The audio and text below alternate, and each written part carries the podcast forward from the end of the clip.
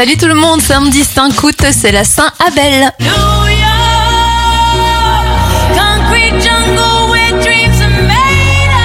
Événements en 1884, c'est la pose de la première pierre du piédestal de la Statue de la Liberté à l'entrée du port de New York.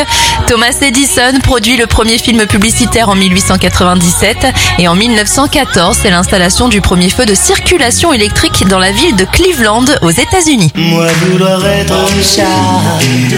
Les anniversaires de stars, Jocelyn Wildenstein, mondaine new-yorkaise qui a fait de nombreuses opérations de chirurgie esthétique pour ressembler à un chat à 83 ans, 61 ans pour le journaliste Emmanuel Chin, l'humoriste Jarry a 46 ans et ça fait 26 bougies pour le chanteur Youngblood.